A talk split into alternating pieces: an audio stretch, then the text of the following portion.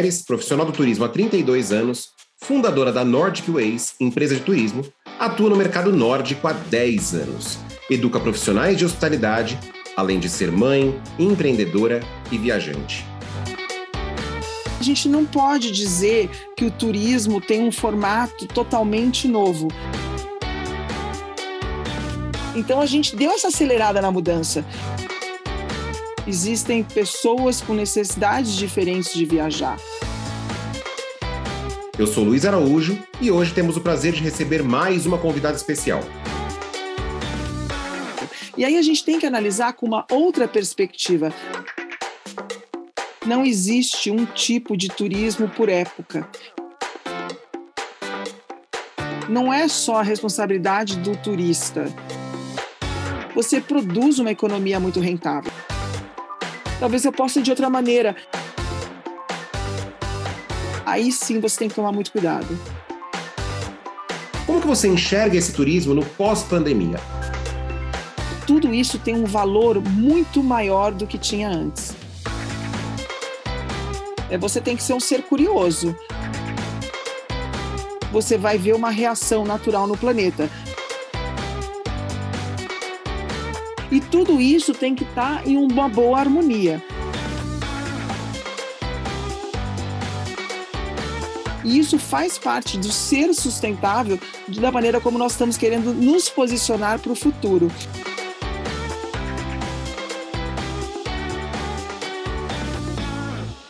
Seja muito bem-vindo, muito bem-vinda a mais um episódio do Pod Pós, o podcast da pós-graduação da São Judas, feito para quem busca informação atual e de qualidade. Roberta, seja muito bem-vinda ao nosso Pod Pós. Obrigada, Luiz. Retomar o turismo brasileiro com segurança e responsabilidade e recuperar o setor do impacto só.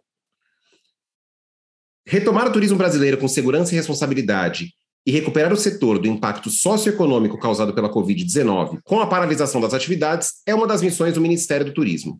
O programa para a retomada do turismo está organizado em quatro eixos: preservação de empresas e empregos no setor de turismo, melhoria da estrutura e da qualificação de destinos, implantação de protocolos de biossegurança e promoção e incentivo às viagens.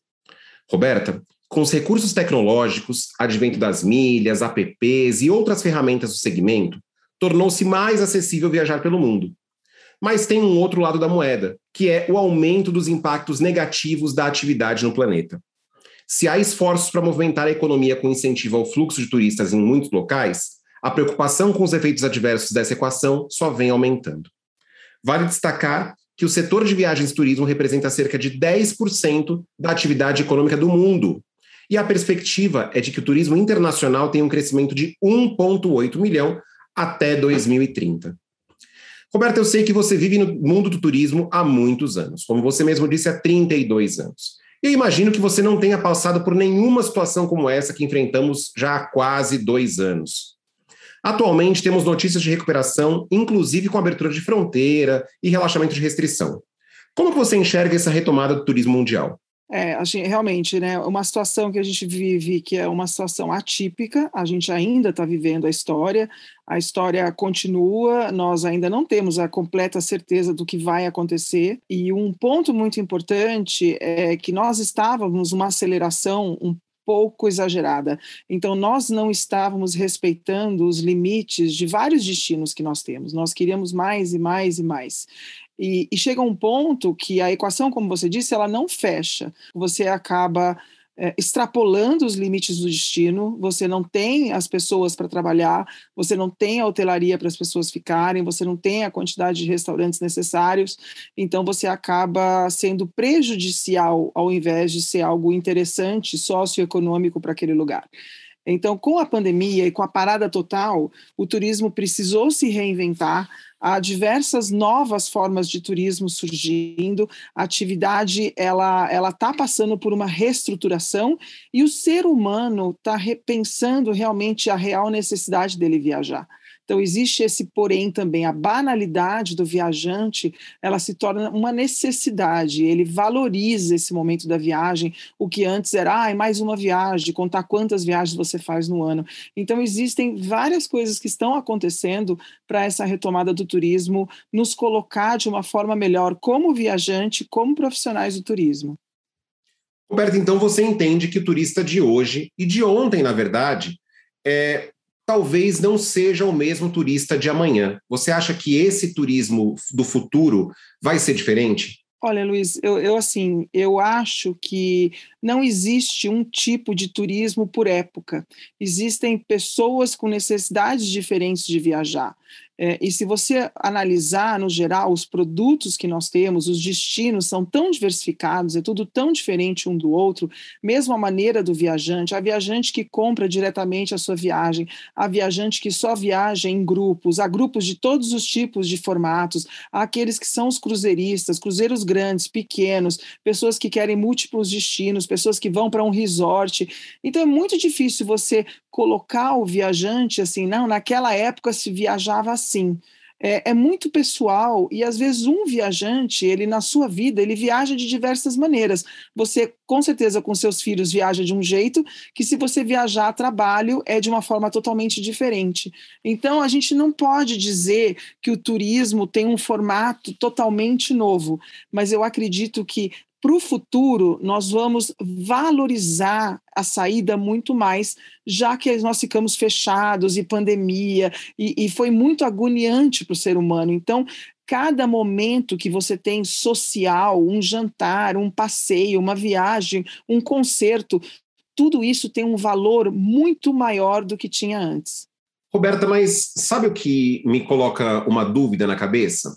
Olha só, a gente sabe que o turismo de massa, né, que é aquele tipo de turismo que vai ter lá aquele ônibus de turismo, vamos dizer assim, que vai levar aquele grupo gigante de pessoas para um determinado destino, ele é benéfico de alguma forma aí a curto prazo, porque ele vai, por exemplo, pegar um restaurante e levar 100 pessoas ao mesmo tempo.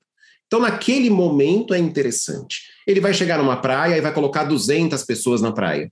E aí a gente vai ter lá todo aquele entorno é, econômico sendo sustentado.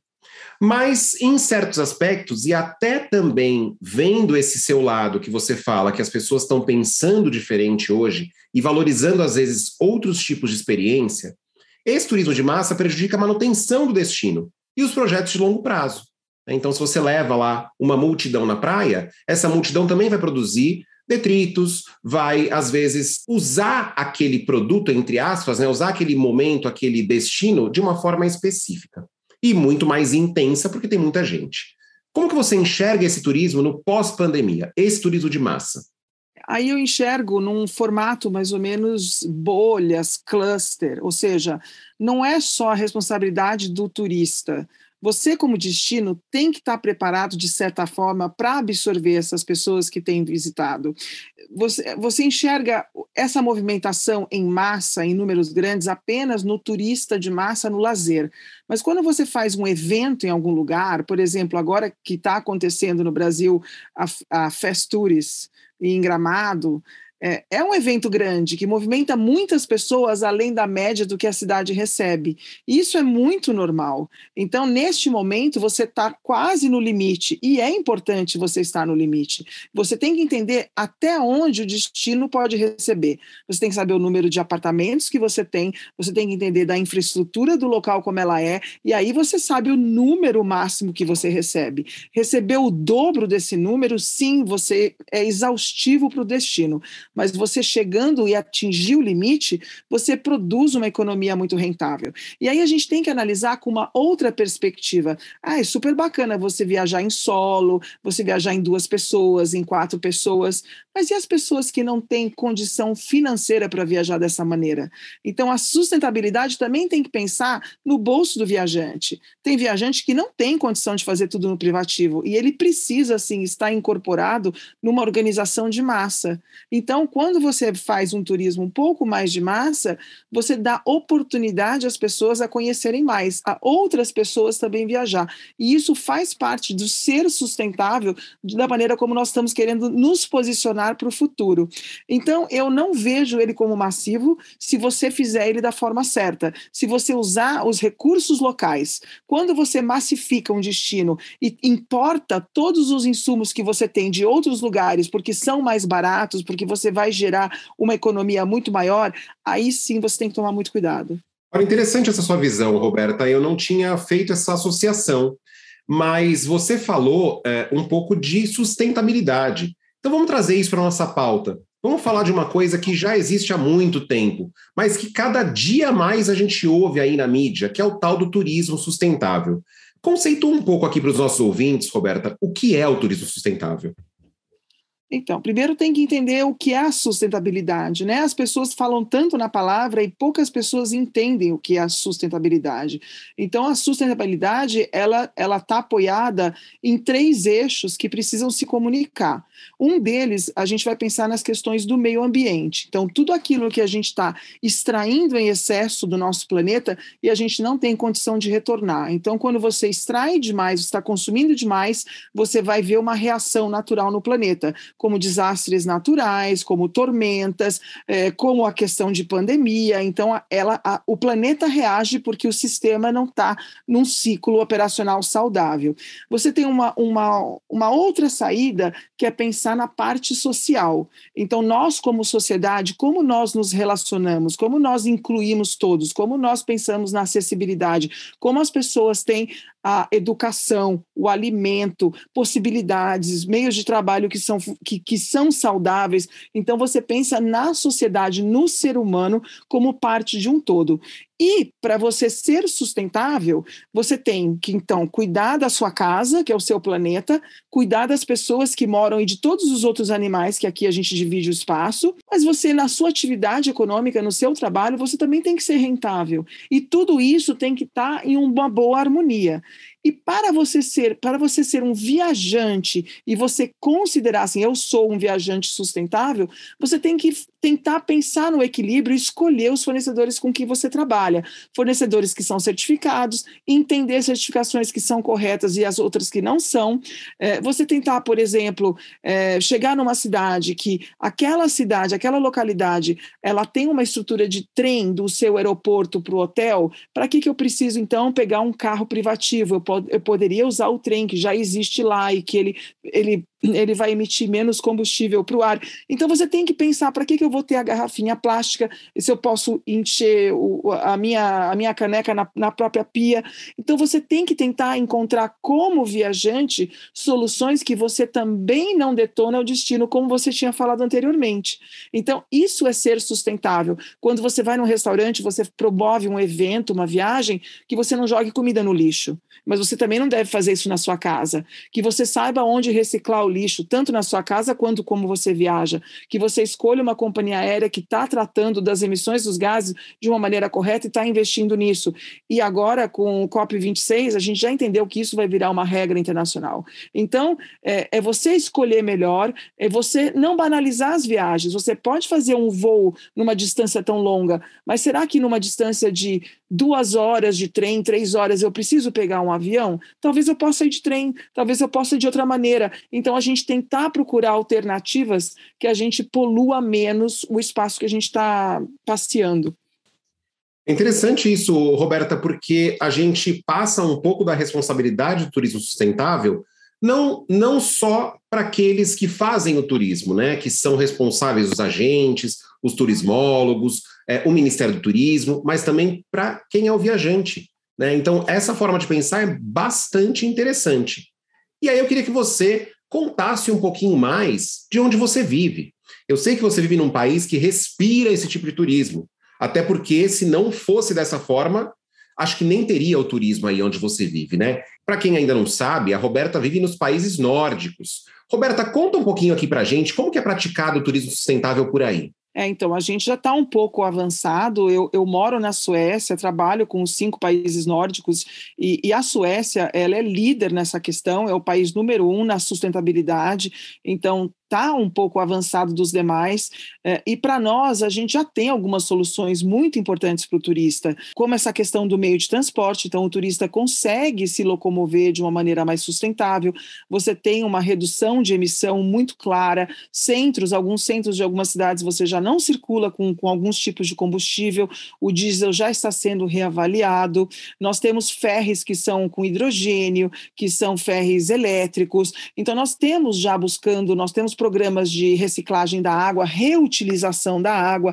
reciclagem do lixo, restaurantes que não tem, não jogam lixo nenhum, restaurantes que você tem meia porção, que é algo muito comum, os small dishes, que você pode uma compartilhar a mesa entre seis pessoas, duas pessoas, e uma pessoa comer quatro pratos e a outra duas e nada ir para o lixo, que esse é um conceito interessante. Os hotéis que são certificados. Então, nós temos as certificações que são corretas, sabemos as que, as que prestam e as que não prestam, é, e nós teremos o ano que vem um evento muito importante nessa tendência. Então, nós teremos em Helsingborg um evento que se, se chama H22, e é um evento que vai mostrar vários exemplos suecos da sustentabilidade, mais ou menos como uma expo que está acontecendo em Dubai, só que as pessoas virão para conhecer conceitos e ideias de como importar isso para os seus países, as suas cidades. Então, o que, que a IKEA está fazendo por aqui? É, o que, que a cidade resolveu fazer com a sua usina para reciclagem? Como a gente transforma o biogás? Todo esse tipo de coisa para as pessoas se inspirarem e buscar soluções de smart city, investimento em comunidades que não são que não tem tanto poder aquisitivo, é, como incentivar os estudantes, porque você não consegue crescer sem um incentivo à pesquisa, sem você gerar novas ideias. Então, é muito importante o trabalho universitário ser motivado para que essas ideias brilhantes não acabem entrando numas mesmices e as pessoas, não, eu preciso trabalhar e eu não vou desenvolver aqui essa grande ideia que eu tive. Então, nós temos laboratórios que ficam só desenvolvendo essas ideias, as incubadoras, financiados para que os jovens consigam ver se esses planos dão certo ou não. E é bom você mencionar a, a questão das pesquisas, né, Roberta? Porque se a Suécia está tão avançada, com certeza, além do incentivo do governo, incentivo aí dos grandes, das grandes empresas, também teve uma ajuda da universidade, né? Das, das pesquisas, dos pesquisadores. E você sabe que, por exemplo, aqui dentro do nosso ecossistema, mais especificamente na São Judas, a gente tem uma linha de, de pesquisa totalmente voltada para turismo também, né? dentro da, é, da, do turismo sustentável, inclusive dentro da hospitalidade. Então, isso, claro, dentro do estrito senso, né? No lato senso, a gente tem uma outra, um outro foco, mas no estrito senso, que é, que é o estímulo à pesquisa, a gente tem isso aqui dentro. Então, é interessante que os nossos ouvintes busquem essas alternativas, para a gente conseguir, de repente, fazer com que o Brasil se torne uma Suécia, né? No sentido que eu, que eu quero dizer, no sentido do turismo sustentável. Porque a gente tem aqui uma, uma diversidade, uma enormidade de, de produtos turísticos que são sensacionais e são valorizados pelo mundo inteiro. E às vezes parece que a gente valoriza menos, né? Valoriza, dá menos valor ao que a gente tem dentro de casa, não é isso? Exato. E assim, o faz, fazer o turismo crescer não é só construir hotel. Né? Você está ali fazendo apenas a acomodação do turista. Você gerar o turismo, você precisa educar profissionais para trabalhar no turismo naquela região, você precisa ter a infraestrutura para se chegar, você precisa ter água limpa, você precisa gerar o alimento, você tem que ter atividade, você tem que ter todos esses elos que fazem o turismo funcionar em cada um desses destinos e a pessoa poder circular. E o Brasil, se a gente parar e pensar os estados todos que estão com a linha do mar, e o Brasil não tem um ferry que conecta comunidades menores com comunidades maiores, que poderia ser uma maneira do turismo, inclusive para os moradores, as pessoas terem esse direito de circular circular em outros lugares e não tem esse acesso. Você tem que pegar tudo por estrada ou por avião. Então, assim, existem muitas alternativas que a gente pode desenvolver o turismo da maneira correta. E a educação, a universidade, ela tem que fazer parte. Senão, a gente não vai, a gente vai crescer de um lado, mas a, a conta não fecha na comunidade. A gente vai construir hotel, né, Roberto? É. É isso. Aí não resolve. Mas agora me fala uma coisa, antes de terminar esse nosso bate-papo, eu queria que você falasse um pouquinho sobre o mercado de trabalho no turismo. Né, a gente sabe desse movimento de retomada, a gente sabe dessa, desse foco em pesquisa, em turismo sustentável, em mudança aí do foco né, é, de como que, que é esse turismo do presente e do futuro, mas é, quais são as competências necessárias para esse profissional do turismo do futuro? É, tem muita coisa. É assim, eu comecei no turismo em 1989. Então, assim, faz muito tempo. Se eu tivesse feito apenas a educação que eu tive lá atrás, né, nos anos 90, e utilizasse só aquilo para ser o profissional de hoje, eu, por exemplo, poderia ser a pessoa mais obsoleta do mercado.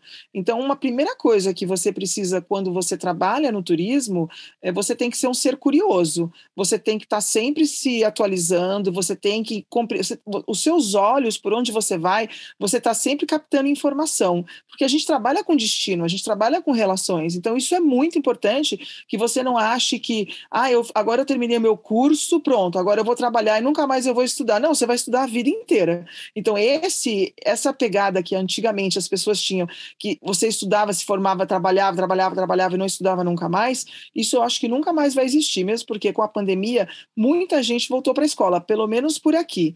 Então, eu acho que a educação ela, ela passa a ser um pouco mais valorizada. É, uma outra coisa, é, nós perdemos muitos profissionais no mercado, novos profissionais vão entrar, é, e esses profissionais vêm de uma nova geração, ou seja, a gente vai ter uma, uma nova criatividade, soluções que talvez as gerações anteriores não pensaram.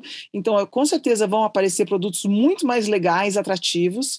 É, e outra, a sustentabilidade aqui para nós, e eu acho que em muitos lugares, ela se torna matéria de escola. Então, a gente também está aprendendo que cuidar do planeta e um dos outros é muito importante. E não é só você exponenciar o seu dinheiro, ter um negócio que seja um negócio mais, mais vantajoso do mundo, se você é muito nocivo para o lugar que você está. Então a gente tem que aprender isso também. E tem muito negócio aí que não vai entender todas as mudanças que o mercado vai exigir e que, infelizmente, a gente vai ver muita, muita coisa ainda fechar porque a gente entrou numa, numa roda aí que a gente deu, a gente está dando uma acelerada exponencial, porque a evolução ela estava acontecendo, ela estava mudando, tendências novas, a, nossa mentalidade vai mudando. Então a gente deu essa acelerada na mudança. A gente entendeu que nós precisamos entrar num mundo virtual muito mais intenso e ao mesmo tempo nós entendemos que nós precisamos estar juntos ainda mais. Então, por mais que é seguro você estar tá longe, as pessoas entendem o quanto é importante estar junto. Antes a gente não dava esse valor. Então, o valor das coisas ele mudou e com isso é, as formas de trabalho são novas e isso gera novas oportunidades de trabalho de turismo. Por exemplo, uma simples reunião de um time de uma empresa que acontecia em seu escritório, pode ser que no futuro essas pessoas não estão juntas e as suas reuniões são uma viagem, são parte do turismo. Então, novas formas de viajar vão aparecer e outras formas vão desaparecer. Roberta, quero te agradecer demais pela nossa conversa aqui no Pod Pós. Eu tenho certeza que aos poucos retomaremos o turismo no Brasil e no mundo e vamos superar essa imensa crise que estamos passando, Roberta. Tenho certeza absoluta. Obrigado. Obrigada a você. E agora é com você, nosso ouvinte, que junto com a gente quer dar um passo à frente no mercado de trabalho e acredita que podemos transformar esse país através da educação. Te espero na próxima quinta-feira, pontualmente ao meio-dia, com mais um conteúdo de qualidade. Mande suas dúvidas, sugestões, assuntos de interesse no podpós.usjt.br ou simplesmente venha almoçar com a gente. E não esquece de seguir esse podcast. Pode Pós, o podcast da pós-graduação da São Judas. Aqui você pode, aqui você acontece.